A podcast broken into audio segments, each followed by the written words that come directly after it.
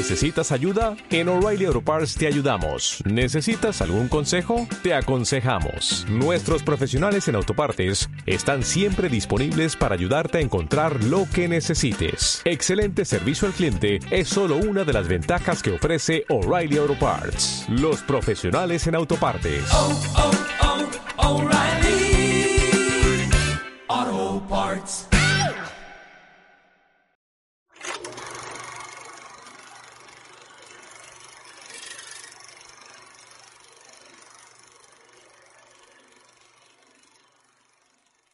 Buenos días y bienvenidos a Sin Tapujos.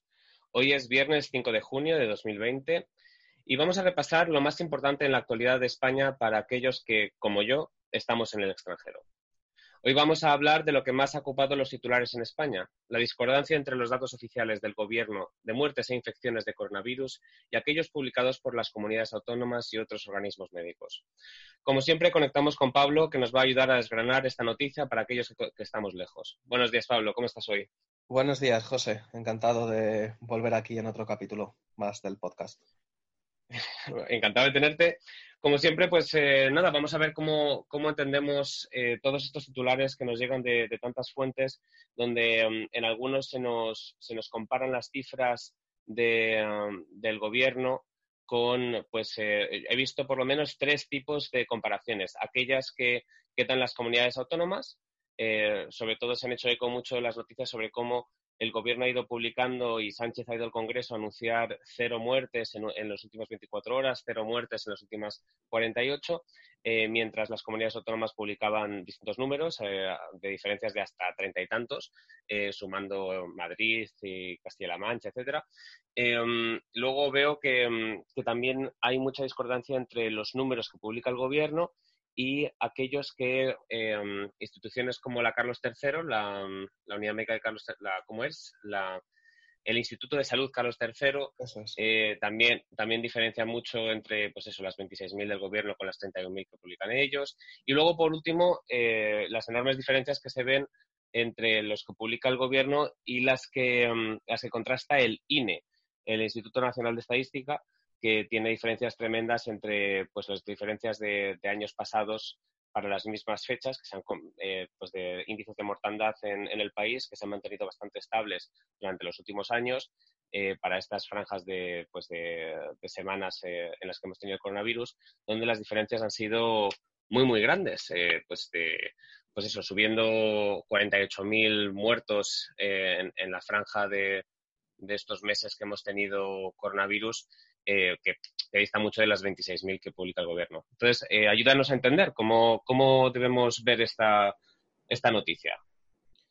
Bueno, es una polémica que hay prácticamente desde el principio de toda esta crisis, ¿no? Desde el principio de la pandemia hubo un debate inicial acerca de cómo llevar a cabo el, el recuento y aquí sí que habría que hacer un añadido inicial, ¿no? Y es que resulta extraño que a nivel internacional en el caso de España a nivel europeo no haya habido una especie de homologación del recuento, ¿vale? Sí que es cierto que, que, hay caos dentro de España, pero que también hay caos fuera de España en la comparativa con otros países, aunque evidentemente eso no disculpe el, caos interno, ¿no? Como te decía, una um, polémica desde el principio que hemos vivido ya en distintos episodios, ¿no? Es decir, eh, con, el contar los datos, el recuento oficial del Ministerio de Sanidad se convirtió durante muchas fases de esta pandemia en la principal noticia del día, ¿no? Por decirlo así, es la comparecencia de, en este caso, de Fernando Simón o, o, del ministro de Sanidad para informar de las cifras de contagiados, de las cifras de ingresados, de las cifras de ingresados en la UCI y de las cifras de fallecidos, incluso de altas médicas, era como la gran noticia del día, ¿no? Y eh, ¿Cuándo empieza a surgir la polémica? Bueno, pues por una parte empieza a surgir la polémica cuando, digamos que a mes vencido, esto, todo esto empezó en marzo, ¿no? Pues ya en el mes de abril empiezan a haber discordancias entre los datos que ofrece el gobierno y un dato que es bastante neutral y objetivo, que es el dato que ofrecen los registros civiles, es decir, el registro civil que lleva la contabilidad en cada una de las provincias de fallecimientos, pues elevó la alerta de decir, oye, si yo comparo los fallecimientos del mes de marzo, del mes de abril o del mes de mayo de los últimos años con los de este año, pues se veían casos, ¿no? En los que en una provincia se estaban dando, imagínate, 100 muertos y resulta que había un desfase de 500, 600 muertos más que otros años, que evidentemente no era difícil pensar que se podían deber a, la principal novedad que había en 2020 respecto a 2019, que era la pandemia del, del coronavirus. Pero claro, es que los escándalos han ido mayores, ¿no? Hemos visto cómo el gobierno de la noche a la mañana descontaba 2.000 muertos del recuento, es decir, estábamos en 28.000 y bajaron a 26.000 diciendo que había habido un reajuste del recuento. Eh, hemos visto cómo, lo que tú contabas, esta misma semana el presidente del gobierno comparece en el Congreso de los Diputados para volver a prorrogar el estado de alarma y anuncia y se van a gloria de que hay cero muertos en las últimas 24 horas, mientras las comunidades autónomas en esas mismas 24 horas estaban reportando fallecidos. Eh, bueno, episodios como eh, el del Financial Times que se niega a seguir dando las cuentas y las cifras de los fallecidos en España porque no las considera, eh, digamos, fiables. Y ya, digamos, el plato fuerte es precisamente lo último que tú decías, ¿no? El Instituto Nacional de Estadística, que es un órgano, es el órgano que controla el censo, el padrón, es el órgano más legitimado mm, para este tema, habla de 48.000 muertos. Es decir, habla casi del doble de muertos respecto al recuento que utiliza el, gobierno de España. Claro, mm, yo aquí, y esto ya es opinión, ¿no? Hay dos elementos claros. Hay una chapuza de gestión que, ha afectado, ya lo hemos visto, a otros muchos eh, casos y los hemos hablado en las últimas semanas. Yo creo que hay una chapuza de gestión respecto a contabilizar los fallecidos el gobierno sigue agarrado a esa técnica de contabilizar solo a los fallecidos en los hospitales con una PCR positiva, cuando salta a la vista que hay más fallecidos que los que ese diagnóstico incluye, pero yo creo que también hay una utilización eh, de mala fe de, los datos para intentar eh, blanquear la gestión del gobierno. Es decir, Sánchez en el Congreso de los Diputados hablando de cero fallecidos cuando varias comunidades autónomas habían reportado varios fallecidos, incurre ya eh, bueno, pues, pues en el mentir y en el falsear los datos. A ver, vamos por partes, porque mm, antes de llegar a, la intencionalidad de estas discrepancias, em, que bueno, yo desde mi punto de vista, lo cierto es que a mí, a mí me parecía un, descontrol normal, ¿vale? Todos los países están teniendo dificultades para, para contabilizar los datos y el, y el ver los, eh, las estadísticas de años anteriores y contrastarlos con los datos de muertes de coronavirus, en todos los países hay, hay, hay diferencias. Eh, es verdad que en España se doblan de los 26.000 a los 48.000, que, o sea, de 26.000 del gobierno, cifra oficial, a 48.000 que, que nos da el INE, eh, pues es una gran diferencia. Pero, pero diferencias hay en todos lados. A mí lo que me preocupó, es, me alegra que lo, que lo mencionases, es que, mm, que el Financial Times eh, saliese diciendo que ya no iban a considerar las cifras, las cifras, las cifras oficiales del gobierno eh, precisamente por, porque no les parecía un despropósito la, falta de coordinación entre las cifras que, les van dando, eh, que, les publican las comunidades autónomas, a las que luego, pues, con, estos cambios de contabilidad que, han ido sufriendo desde el gobierno, pues a las que luego las cifras oficiales que luego publica el propio gobierno.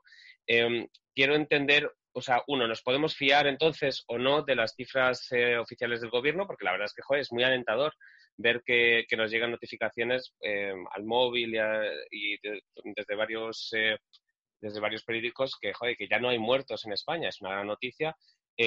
Eso parece que no es cierto, por lo que nos dicen las comunidades autónomas. Entonces, ¿nos podemos fiar o no de las cifras oficiales?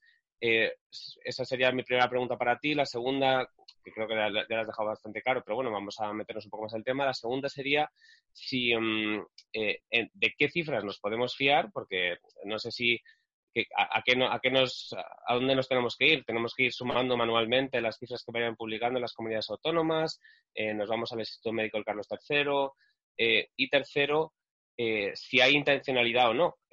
a ver, ¿qué, qué, sí que es raro que, mm, que el gobierno descontando 2.000 muertos de, las pasadas cifras, de 28.000 a 26.000. Yo es algo que no he entendido porque porque ah, si acaso me parecería normal que, que, que contabilizasen que se oye, mira, es, es, razonable pensar que ha habido más muertos por coronavirus de los que inicialmente habíamos podido testear y, um, y, uh, y, si hay intencionalidad, ¿cuál es el objetivo? Porque, a ver, entiendo que estamos en desescalada, pero publicar cero muertes si no las hay me parece si acaso peligroso, porque eh, contraproducente para un gobierno, porque al final puede hacer que la gente salga a la calle con, menos precauciones de las que de otra forma tendrían. Bueno, yo creo que sobre la fiabilidad mmm, es evidente que no existe. Y, voy, por un lado, a un dato objetivo y por otro a un análisis más subjetivo. El dato objetivo es que el criterio para contabilizar fallecidos es aquellas personas que fallecen en un hospital con una prueba PCR positiva. ¿Vale? Entonces, eh, teniendo en cuenta, mm, y es un ejemplo, que uno de los principales focos eh, con mayor grado de mortalidad que ha provocado el coronavirus en España son las residencias de ancianos y que mmm, no se están contabilizando en ese recuento los muertos en las residencias de ancianos, ya distorsiona la realidad, ¿no? Vale, por un lado. Segundo, un análisis subjetivo. Ya había habido medios de comunicación en España que habían renunciado a reportar los datos del Ministerio de Sanidad por no considerarlos válidos. ¿Cuál era el problema? Sabes lo que decía los instrumentos mediáticos del gobierno. No, es que esos medios de comunicación van contra el gobierno. Es que esos medios de comunicación son fachas. Es que esos medios de comunicación es la derecha. Ahora ya es difícil decir que el Financial Times también conspira contra el gobierno de, de Sánchez, ¿no? Eso por un lado. Segundo, sobre eh, el caos, ¿no? Bueno, a ver, yo entiendo que pueda haber dificultad para fijar un criterio y que pueda haber personas que crean que tiene que haber un criterio y tiene que haber otro. Pero la realidad es que ya hay fijado un criterio y que en España la gestión de los hospitales estaba eh, trasladada a las comunidades autónomas y que lo que no puede ser es que las comunidades autónomas reportan fallecidos. Oiga, eh, Castilla y León tiene dos fallecidos, Asturias tiene tres fallecidos, Castilla-La Mancha tiene tres fallecidos, Andalucía tiene dos fallecidos y el gobierno que lo que tiene que hacer es sumar la cifra que le traslada a la comunidad autónoma y publicarla, la suma de esas cifras de cero. Hombre, evidentemente creo que eso rompe cualquier atisbo de credibilidad por parte del gobierno. Y si acto seguido... Yo puedo entender. Ahí te puedo, ahí te puedo aceptar que, que, que, haya... Ahí lo que puedo aceptar del gobierno es que hay una necesidad de homogenizar datos y que hay una necesidad de decir, oye, mira, los datos son a partir de las 12 de un día a las 12 del, del siguiente día para dar cifras de 24 horas. Sí, José, Estamos en el siglo XXI, lo que yo no puedo entender es cómo no se pueden sumar de forma automática. Claro, José, los muertos no desaparecen. Es decir, si hay un recuento de 2 más 3 más 2 más 3 más 1 más 5, no puede dar cero. Y sobre todo, la, la sospecha de la intencionalidad de la manipulación de esos datos es cuando el presidente del gobierno, acto seguido, se vanagloria en el Congreso de los Diputados de que no hay fallecidos. Ya, pero ahí no eh. entiendo el por qué. O sea, porque si, si lo que quieres es extender el, el, estado de alarma, no llegas y dices, oye, ya no hay peligro, no, dadme poderes eh, de estado de alarma. O sea, no, eso no, no lo entiendo. ¿Por qué iba, por qué iba a decir cero eh, bueno, si lo que quieres es extender un estado de alarma que le da poderes? Vivimos con un gobierno que, que ya lo hemos analizado en otras semanas, que no solo es capaz de mentir, sino que además recurre a la mentira creyendo que con ella puede crear realidades distintas a las reales. Entonces, eh, Sánchez cree que cuando sale y dice que hay cero, a la sociedad nos traslada que hay cero, pero claro, oiga, es que tenemos otras instituciones mmm, gobernadas incluso por el Partido Socialista, porque esa famosa cifra de cero fallecidos era resultado de la suma de las comunidades autónomas entre las que estaba Castilla-La Mancha, gobernada por los socialistas y reconociendo fallecidos. Pero voy más allá. El INE es un instituto público. Es decir, y, que esto es la prueba del algodón. Oiga, cuando pase todo esto, vamos a analizar cuántas personas murieron en España en el año 2019 y cuántas personas murieron en España en el año 2020.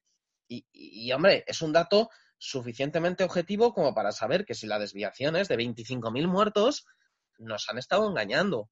Pero claro, ahí entraría qué espera uno de verdad de un gobierno que está construido sobre la mentira y sobre el engaño.